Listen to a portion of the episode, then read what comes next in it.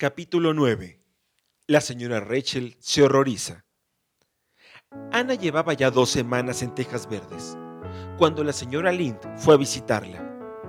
Parece hacerle justicia. Hay que aclarar que no tuvo la culpa de su tardanza.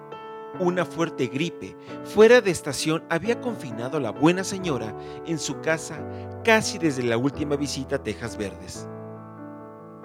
La señora Rachel no se ponía enferma a menudo y despreciaba a quienes lo estaban.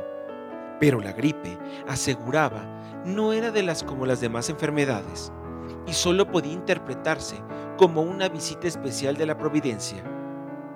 Tan pronto como el médico le permitió salir, se apresuró a correr a Tejas Verdes, muerta de curiosidad por ver a la huérfana de Matthew y Marila, inquieta por las historias y suposiciones de toda clase que se habían divulgado por Avonlea.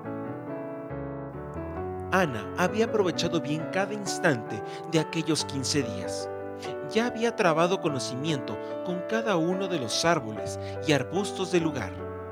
Había descubierto un sendero que comenzaba más allá del manzanar y subía a través del bosque, y lo había explorado hasta su extremo más lejano.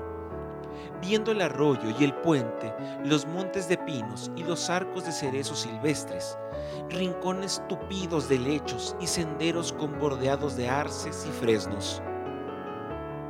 Se había hecho amiga del manantial de la hondanada, aquel maravilloso manantial profundo, claro y frío como el hielo, adornado con calizas rojas y enmarcado por helechos acuáticos. Y más allá había un puente de troncos sobre el arroyo.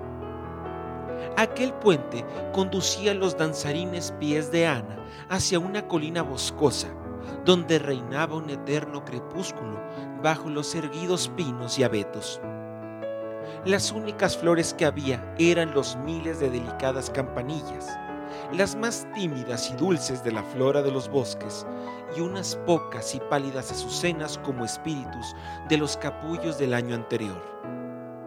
Las delgadas cebras centellaban como plata entre los árboles y las ramas de los pinos, y las campanillas parecían cantar una canción de amistad.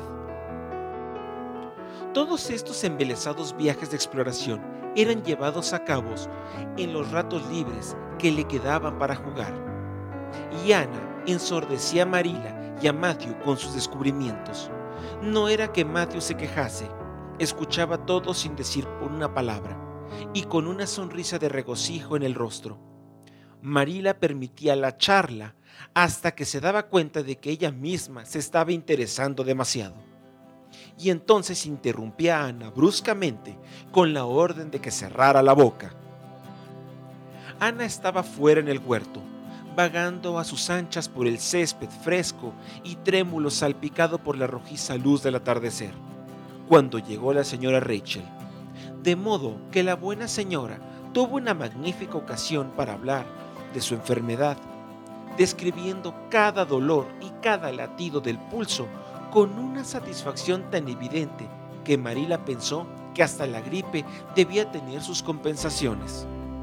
Cuando terminó con todos los detalles, la señora Rachel dejó caer la verdadera razón de su visita. He escuchado cosas muy sorprendentes sobre usted y Matthew, no creo que usted esté más sorprendida que yo misma, dijo Marila. Todavía me estoy recuperando de la sorpresa. Es una lástima que se diera tal equivocación, dijo la señora Rachel. ¿No podría haberla devuelto? Supongo que sí, pero decidimos no hacerlo. Matthew se encariñó con ella y a mí también me gusta, aunque reconozco que tiene sus defectos. La casa ya parece otra. Es una niña realmente inteligente. Marila dijo más de lo que tenía intenciones de expresar cuando comenzó a hablar, pues leía el reproche en la expresión de la señora Rachel. Es una gran responsabilidad la que te has tomado, dijo la dama tétricamente, especialmente cuando nunca ha tenido práctica con criaturas. Supongo que conoce mucho sobre ella o sobre su carácter, y nunca se sabe cómo ha de resultar un chico de estos. Pero en realidad, no quiero desanimarla, Marila. No me siento desanimada, fue la seca respuesta de Marila. Cuando me decido hacer una cosa, me mantengo firme. Supongo que querrá ver a usted a Ana. La llamaré. Ana llegó corriendo inmediatamente, con el rostro resplandeciente por la delicia que le ocasionaban las correrías por la huerta. Pero sorprendida al encontrarse con la inesperada presencia de una persona extraña, se detuvo confundida junto a la puerta. Ciertamente tenía una apariencia ridícula con el corto y estrecho vestido de lana que usara en el asilo y debajo del cual sus piernas parecían deslucidamente largas. Sus pecas se veían más numerosas e inoportunas que nunca. El viento había colocado su cabello en un brillante desorden. Nunca había parecido más rojo que en aquel momento. Bueno, no te han elegido por tu apariencia, de eso no hay duda, fue el enfático comentario de la señora Rachel Lynn. La señora Rachel era una de esas deliciosas y populares personas que se jactan de decir siempre lo que piensan. Es terriblemente flaca y fea, Marila. Acércate, niña, y deja que te mire. Por Dios, he visto a alguien con pecas como estas, pero no antes. Y su cabello es tan rojo como la zanahoria. Acércate, niña, he dicho. Ana se acercó, pero no exactamente como lo esperaba la señora Rachel. De un salto cruzó la cocina y se detuvo frente a la señora Lind, con el rostro enrojecido por la ira, los labios temblorosos y estremeciéndose de pies a cabeza. ¡La odio! gritó con voz sofocada, golpeando el suelo con el pie. ¡La odio! ¿Cómo se atreve a llamarme pecosa y decir que tengo el cabello rojo? ¿Cómo se atreve a decir que soy flaca y fea? Es usted una mujer brusca, descortés y sin sentimientos. Ana, exclamó Marila consternada. Pero Ana continuaba al frente de la señora Rachel, con la cabeza levantada y con los ojos centellantes, los puños apretados, despidiendo indignación por todos los poros. ¿Cómo se atreve a decir de mí tales cosas? repitió acaloradamente. ¿Le gustaría que hablaran así de usted? ¿Le gustaría que dijeran que es gorda y desmañada y que probablemente no tiene una pizca de imaginación? No me importa si lastimo sus sentimientos al hablar así. Tengo la esperanza de que así sea. Usted ha herido los míos mucho más de lo que han sido jamás. Ni aún por el marido borracho de la señora Thomas. Y nunca se lo perdonaré. ¡Nunca! ¡Nunca! ¿Dónde se ha visto un carácter como este? exclamó la horrorizada señora Rachel.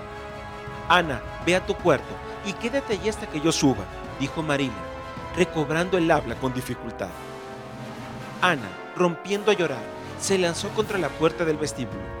Dio tal portazo que hasta retemblaron los adornos del porche. Desapareció a través del vestíbulo y subió las escaleras como un torbellino. Un nuevo portazo que llegó desde arriba informó que la puerta de la buhardilla había sido cerrada con igual vehemencia. Bueno, no envidio la tarea de criar eso, Marila, dijo la señora Rachel con atroz solemnidad. Marila abrió la boca para disculparse, pero lo que dijo fue una sorpresa para ella misma en ese momento y aún después. No debió haberla criticado por su apariencia, Rachel. Marila Cuthbert no querrá decir que está defendiendo el terrible despliegue del mal carácter que acabamos de presenciar. Preguntó la indignada señora Rachel. No, dijo Marila en voz baja, no estoy tratando de disculparla. Se ha comportado muy mal y tendré que reprenderla. Pero tenemos que ser indulgentes con ella. Nunca le han enseñado cómo debe comportarse y usted ha sido muy dura con ella, Rachel. Marila no pudo evitar pronunciar esta última frase, aunque volvió a sorprenderse por lo que hacía. La señora Rachel se incorporó con aire de ofendida dignidad. Bien, veo que ahora en adelante tendré que medir mis palabras, Marila. Yo que los sentimientos de una huérfana traída, quién sabe de dónde, tienen que ser considerados en primer lugar. Oh, no estoy ofendida, no se preocupe. Me da usted demasiada pena como que para que me pueda ofender. Ya tendrá usted sus propios problemas con esa niña. Pero si sigue mi consejo, lo que no creo que haga, a pesar de que yo he criado 10 hijos y enterrado dos, le dará la reprimenda que ha mencionado con una vara de buen tamaño. Me parece que ese resultaría el mejor lenguaje para una criatura así. Creo que su carácter compite con su cabello. Bueno, buenas noches, Marila. Espero que venga a verme a menudo como antes. Pero no espere que yo vuelva a visitarlo otra vez, si estoy expuesta a ser insultada de esa forma. Es algo nuevo para mí en mi experiencia. Dicho esto, la señora Rachel descendió precipitadamente, si se puede decir que una mujer gorda es capaz de hacerlo, y se alejó. Marila se dirigió hacia la buhardilla con una severa expresión en el rostro. Mientras subía la escalera, estudiaba lo que debía hacer. No era poca la consternación que sentía por lo que acababa de ocurrir. Qué desgracia que Ana hubiera mostrado tal carácter justamente frente a Rachel Lind. Entonces Marila, repentinamente, tuvo la desagradable y reprochable sensación de que sentía más humillación que pasar por haber descubierto un defecto tan serio en la personalidad de Ana. ¿Y cómo iba a castigarla? La amable sugestión de la varilla de Fresno, de cuya eficiencia podían dar buen testimonio los hijos de Rachel, no venía al caso con Marila. No creía poder pegar a una criatura con un bastón. No había que buscar otro castigo para Ana que comprendiera la enorme gravedad de su ofensa. Marila encontró a la niña acostada boca abajo sobre su lecho, llorando amargamente completamente olvidada de que había puesto sus botas sucias con barro sobre el limpio cobertor. Ana, dijo suavemente. Ninguna respuesta. Ana, esta vez con mayor severidad. Deja esa cama al instante y escucha lo que tengo que decirte. Ana se arrastró fuera del lecho y tomó asiento rígidamente en una silla, con el rostro hinchado y lleno de lágrimas y los ojos fijos testarudamente en el suelo. Bonita manera de portarte, Ana. ¿No estás avergonzada? Ella no tenía ningún derecho a decir que era fea y tenía el pelo rojo, contestó Ana evasiva y desafiante. Tú no tenías derecho a enfurecerte como lo hiciste y hablar de esa manera, Ana. Me sentí avergonzada de ti, profundamente avergonzada. Deseaba que te comportaras bien con la señora Lind y en vez de eso me has agraviado. Tengo la seguridad de que tú misma no sabes por qué perdiste la compostura cuando la señora Lind dijo que eras fea y tenías el cabello rojo. Tú lo dices muy a menudo. Oh, pero hay mucha diferencia entre decir una cosa uno mismo y escuchar a los otros decirlo, gimió Ana. Uno puede saber que algo es así, pero no puedes dejar de tener la esperanza de que los demás no lo vean así. Supongo que usted ha de pensar que tengo un genio horrible, pero no pude evitarlo. Cuando ella dijo esas cosas, hijo, no, algo surgió en mí y me hizo saltar. Tuve que estallar. Bueno, debo decir que has hecho una buena exhibición de tu carácter. La señora Rachel Lind tendrá una bonita historia para contar sobre ti por todas partes. Y lo hará. Ha sido terrible que hayas perdido así el dominio de tus nervios, Ana. Imagínese cómo se sentiría usted si alguien le dijera en su propia cara que es flaca y fea, gimió Ana con toda llorosa. Repentinamente, un recuerdo surgió en la mente de Marila. Una vez, siendo muy pequeña, había oído a una tía decirle a otra, Qué pena que sea una chiquilla tan morena y fea. Pasó mucho tiempo antes de que este estigma se borrara de su memoria. Yo no digo que la señora Lind haya estado en todo bien en decirte lo que te dijo Ana, admitió con tono más suave. Rachel habla demasiado, pero esa no es excusa para tal comportamiento de tu parte. Era una persona extraña, mayor y estaba de visita tres buenas razones para que hubieras sido respetuosa con ella. Te mostraste brusca e insolente y Marila tuvo una espléndida idea para castigarla. Debes ir a verla y decirle que sientes mucho tu mal carácter y pedirle que te perdone. Nunca podré hacer eso, dijo Ana seca y determinadamente. Puede castigarme de la manera que quiera, Marila. Puede encerrarme en un oscuro y húmedo calabozo, lleno de culebras y sapos, y alimentarme solo con un pan y agua. Y no me quejaré, pero no puedo pedirle perdón a la señora Lind.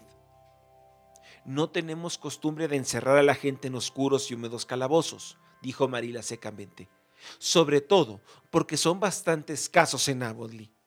Pero debes pedirle perdón a la señora Lind, y lo harás, y permanecerás en tu cuarto hasta que me digas que estás dispuesta a ello. Entonces tendré que quedarme aquí para siempre, dijo Ana tristemente, porque no puedo decirle a la señora Lind que siento haberle dicho esas cosas. ¿Cómo podría hacerlo? No lo siento. Siento haberla molestado, Marila, pero estoy contenta de haberle dicho a ella todo lo que le dije.